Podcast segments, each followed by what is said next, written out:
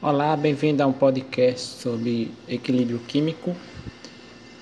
Foi elaborado por Ângelo, Diego, Everaldo, Juan, Josélio, Maiane e Cleilton, que é o que vos fala. Sobre o equilíbrio químico, ele consiste na situação em que a proporção entre os reagentes e produtos de uma reação química se mantém constante ao longo do tempo, ou seja, quando não ocorrem mais modificações em um sistema químico em reação. Reconhece que esse equilíbrio existe quando as propriedades macroscópicas são constantes em um sistema fechado com temperatura uniforme, ou também denominado de equilíbrio dinâmico, ok? Uma característica muito importante também é que o equilíbrio químico só ocorre apenas em reações reversíveis. Também Apesar de uma reação que está em equilíbrio químico, está com as suas propriedades macroscópicas constantes, microscopicamente ocorrem trocas e compensações entre as partes do sistema. E as reações inversa e a reação ocorre da mesma velocidade. Assim, elas se anulam, por isso as concentrações dos produtos e dos reagentes são constantes no equilíbrio químico, mesmo sem um fim da reação, porque ela não acaba nunca. Certo? Visualmente ela até acaba, ela está em equilíbrio, mas microscopicamente ela sempre vai estar tá reagindo.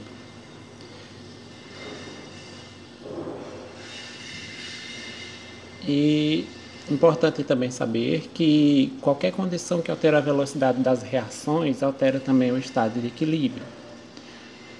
Certo? ela também pode ser verificada em algumas características. O grau de equilíbrio, certo? Em relação a um reagente, o resultado da divisão entre o número de mols que reagiram pelo número inicial de mols de uma substância que foi posta em reação. É expressa em porcentagem. Essa divisão entre os mols que reagiram pelo número inicial de mols antes da reação se chama grau de equilíbrio. E o deslocamento do equilíbrio também ocorre quando altera a velocidade da reação direta ou inversa, quando se modifica a concentração dos componentes e levando o sistema a procurar um novo equilíbrio. Ou seja, qualquer qualquer agente que provoque é, mudança nesse equilíbrio, o deslocamento vai fazer com que toda essa perturbação seja anulada e ele volte ao equilíbrio, certo? Que também esse princípio também é denominado como princípio de Le Chatelier. Ou seja, diz ele, diz esse princípio que quando a perturbação externa é aplicada a um sistema em equilíbrio dinâmico, o equilíbrio tende a se ajustar para diminuir o efeito dessa perturbação. Certo? O equilíbrio químico também ele apresenta uma constante de equilíbrio que é resultante das concentrações do reagente, do reagente e do produto no estado de equilíbrio. Se a constante de equilíbrio é maior que 1, a reação tende ao produto.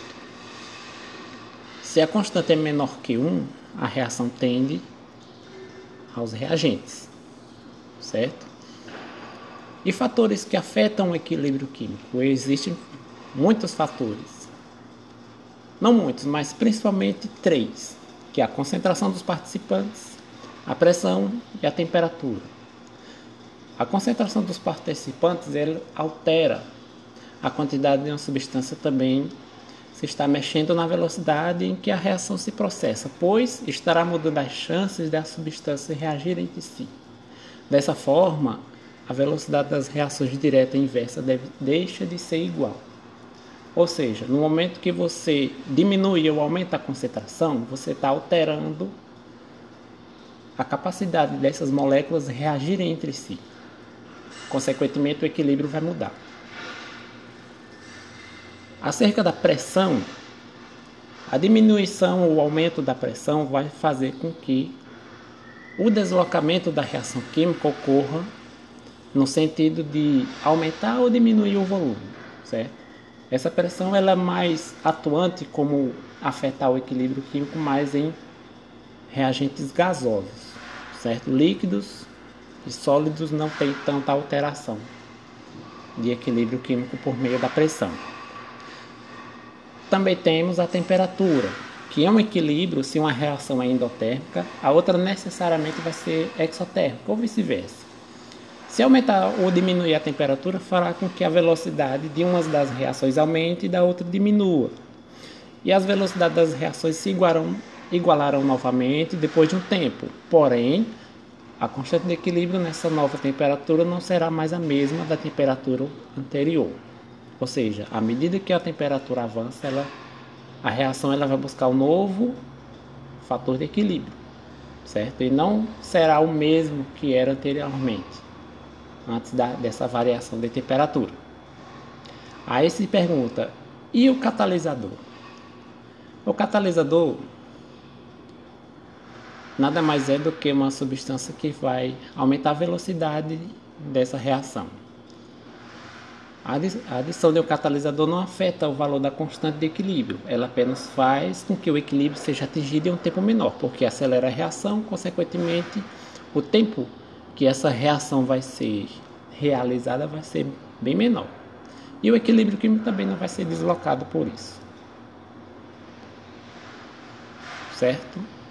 Então é o que temos para hoje. E até qualquer dia.